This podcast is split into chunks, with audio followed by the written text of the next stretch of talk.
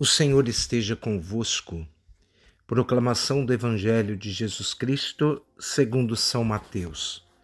Naquele tempo disse Jesus a seus discípulos: Ouvi a parábola do semeador. Todo aquele que ouve a palavra do reino e não compreende, vem o maligno e rouba o que foi semeado em seu coração. Este é o que foi semeado à beira do caminho. A semente que caiu em terreno pedregoso é aquele que ouve a palavra e logo a recebe com alegria, mas que não tem raiz em si mesmo e é de momento. Quando chega o sofrimento ou a perseguição por causa da palavra, ele desiste logo. A semente que caiu no meio dos espinhos é aquele que ouve a palavra, mas as preocupações do mundo e a ilusão da riqueza sufocam a palavra e ele não dá fruto. A semente que caiu em boa terra é aquele que ouve a palavra e a compreende. Esse produz fruto, um dá cem, outro sessenta e outro trinta. Palavra da salvação. Meus irmãos e minhas irmãs, nós hoje estamos vendo essa parábola da semente, mas antes de falarmos da própria parábola, nós devemos lembrar que hoje nós vivemos uma leitura linda que é o livro do Êxodo, capítulo 20, de 1 a 7, que vai falar do, dos dez mandamentos, que são que é o decálogo, né? O que é o decálogo? É um código bíblico, é uma norma pela qual o povo de Deus se guia, não só o povo do Antigo Testamento, mas todos nós nos guiamos pela palavra de Deus. A palavra diz assim: Eu sou o Senhor teu Deus que te tirou do Egito, da casa da escravidão. Não terás outros deuses além de mim. Deus tem a iniciativa de fazer aliança com seu povo e libertá-lo da escravidão. E é por isso que, por causa dessa grande ação de Deus, ele nos dá os mandamentos não como sinais de aprisionamento, mas como um sinal de alegria, porque quem procura viver os mandamentos vive a alegria de Deus. Então, esse decálogo tem o objetivo de prolongar e perpetuar nossa relação com o próprio Deus.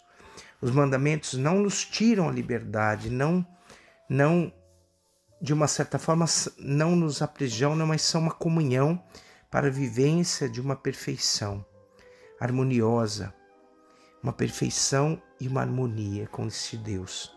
É o caminho para a verdadeira libertação.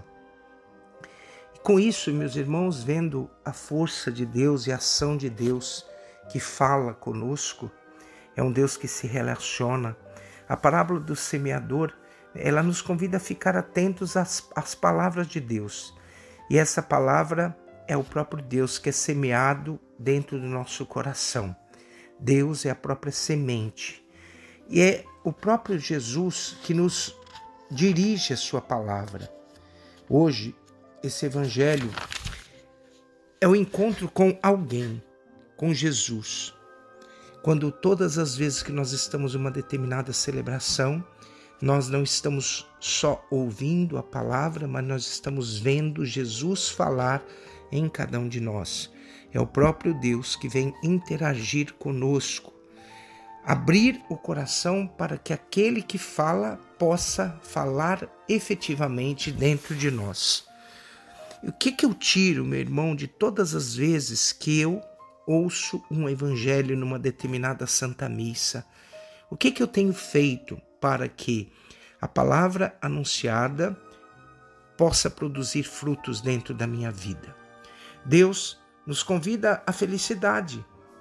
E a semente que vai caindo em nosso coração, a semente que caiu em nós, aquela que cai em uma terra boa, depende de cada um de nós.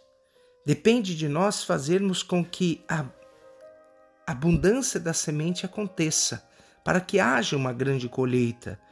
Não se pode colocar uma semente em um terreno estéril, em um terreno que não tem sentido para a semente.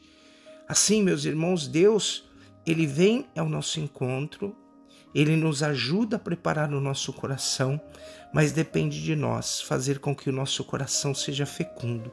E tudo o que move o nosso coração para o bem vem de Deus.